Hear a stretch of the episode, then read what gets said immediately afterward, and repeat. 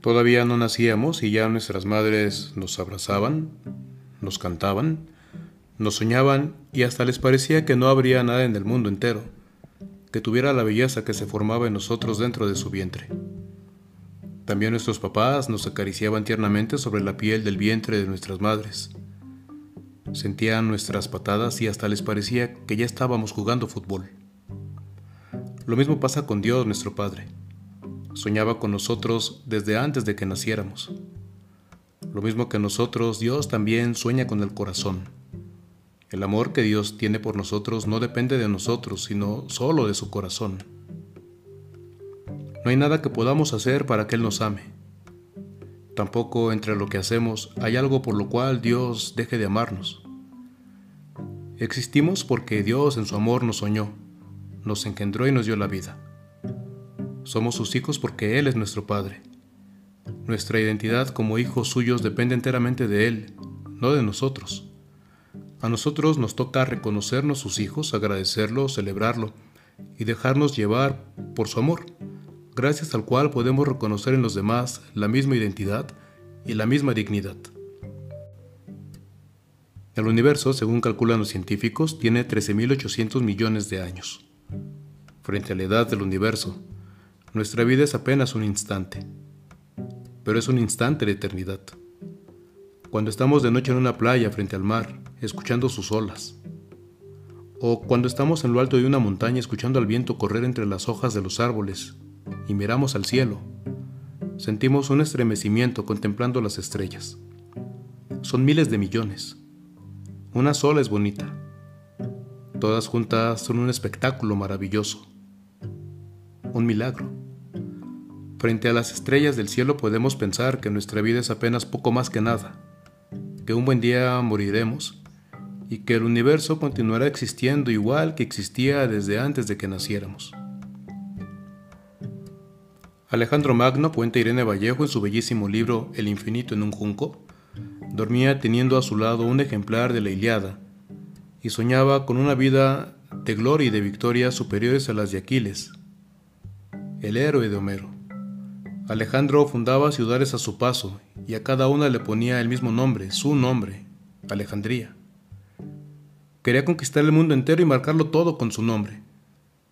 Conocemos la más famosa de las ciudades que Alejandro fundó, la Alejandría de Egipto, pero por mucho que nos esforcemos y nos afanemos, ni de lejos remotamente podríamos tatuar con nuestro nombre las estrellas y los planetas del universo.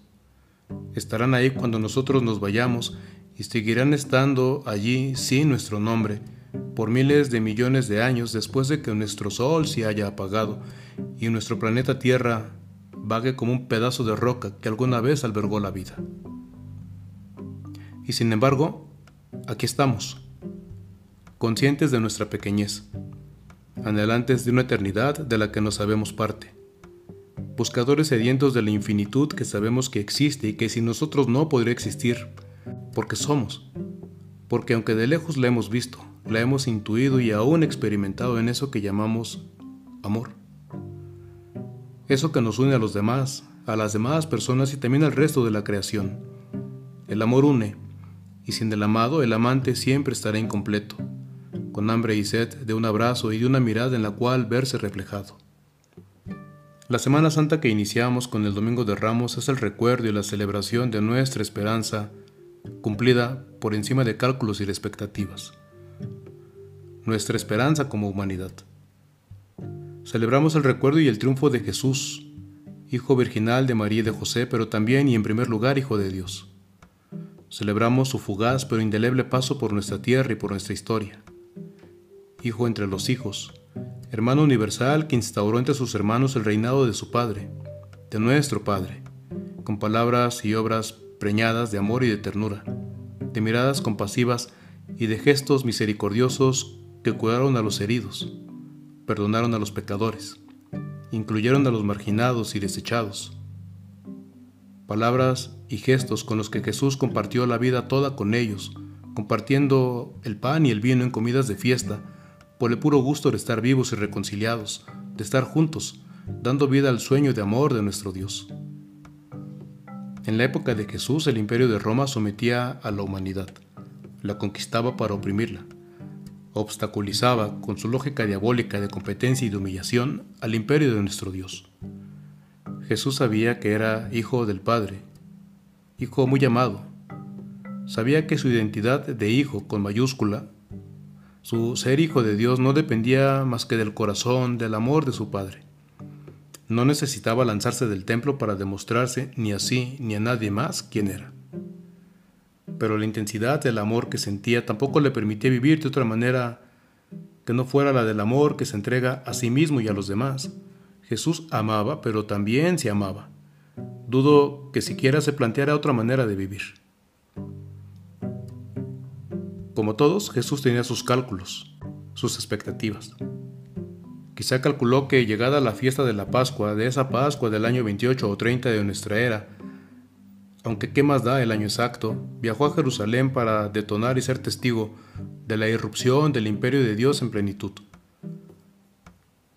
Su gran certeza era que era hijo y sabía que para ser hijo no necesitaba entrar en la ciudad santa, la ciudad de David, su ilustre antepasado, en un caballo pura sangre, de brío, de fuerza insuperable, de fina estampa, como Bucéfalo, el caballo de Alejandro.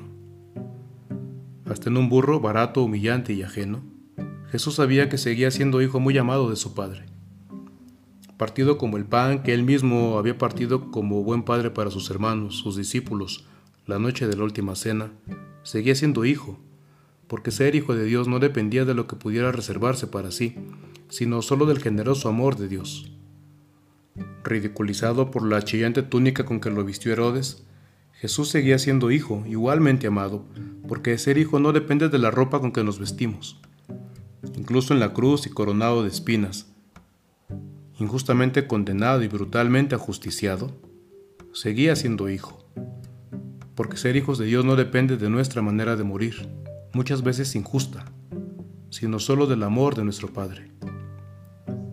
Quizá Jesús tenía la expectativa de una intervención puntual y clara, reconocible e inobjetable de parte de su Padre, para instaurar su imperio en plenitud. Quizá pensó en la cruz que se había equivocado. Veía que su Padre no llegaba y quizá hasta pensaría que lo había abandonado. Pero tampoco podía dejar de amar ni de confiar. Y así, confiando y amando, aceptó la muerte dando el paso de la expectativa a la esperanza a una confianza sin más razón que la apuesta ciega por el amor. Fracasado, crucificado, abandonado por los suyos, entre las burlas de sus crucificadores romanos y de los líderes religiosos de Jerusalén que lo entregaron a Roma por miedo o por orgullo o por no comprenderlo o por todo junto, con todo en su derrota, Jesús conoció la victoria, porque aceptó no poner condiciones ni pedir pruebas al amor de su Padre porque rozó la eternidad y la rasgó muriendo, amando y sin rencores, esperando sin garantía alguna de nada en sus manos abiertas y vacías, clavadas. A la más famosa Alejandría de la antigüedad la recordamos sobre todo por la biblioteca que Ptolomeo, lugarteniente de Alejandro, que gobernó Egipto en su nombre, mientras Alejandro seguía conquistando territorios y ampliando su imperio, en esa biblioteca en la que Ptolomeo quería reunir en una ciudad nueva y sin historia toda la historia del mundo conocido. Ptolomeo quería para su biblioteca todos los libros, todos. Mandó comprarlos todos, robarlos y sus poseedores no querían venderlos e incluso matarlos si se resistían, porque así actúa el poder. A Jesús no solo lo recordamos, los que creemos en Él, sus seguidores de todos los tiempos, lo experimentamos vivo en cada gesto y en cada palabra de amor, a un mismo tiempo fuerte y tierno. Lo reconocemos y lo aclamamos jubilosos, llenos de entusiasmo y de esperanza, cabalgando triunfante en el humilde burro con que entró a Jerusalén, cobijado por los suyos, por los pequeños y los sencillos, por los humillados y los desechados, por los que en él y en su mirada limpia se supieron y se reconocieron tan hijos de Dios y tan amados por Dios como Jesús mismo, pisoteando la soberbia de los orgullosos y pisando con respeto los mantos desteñidos de los más pobres de sus hermanos, con el brillo resarcido de su dignidad indestructible. En el conversatorio que sostuvo en la sala Nezahualcóyotl de la UNAM el 30 de marzo de este 2022, a propósito de su libro El infinito en un junco, que trata de la invención y de la historia del libro en el mundo antiguo, Irene Vallejo sostuvo que el libro es un sobreviviente. El libro es frágil, pero al mismo tiempo es un gran sobreviviente, y en ese sentido es una metáfora de todos nosotros. Somos esa fragilidad donde cabe el infinito, dijo Irene Vallejo. El infinito de nuestras emociones, de nuestra poesía, de nuestros pensamientos, pero sobre todo, el infinito de nuestras esperanzas. Somos fragilidad, pero somos también infinito. Somos hijos y somos de Dios, en la condición en que estemos, hasta en la cruz, en la muerte y por encima de ella. En su libro, Irene Vallejo escribe, El primer libro de la historia nació cuando las palabras, apenas aire escrito, encontraron cobijo en la médula de una planta acuática. El papiro, cuya raíz etimológica sostiene la misma Vallejo, filóloga de profesión, es la misma que la de Faraón. La idea es bellísima y elocuente, el reinado de la palabra en la fragilidad del papiro. Lo mismo percibo en Jesús. La plenitud del reino de Dios, del imperio de Dios, se ha albergado en nosotros, cuando el Espíritu de Dios, aire impregnado de amor, encontró cobijo en la carne de Jesús, hijo de María e hijo de José.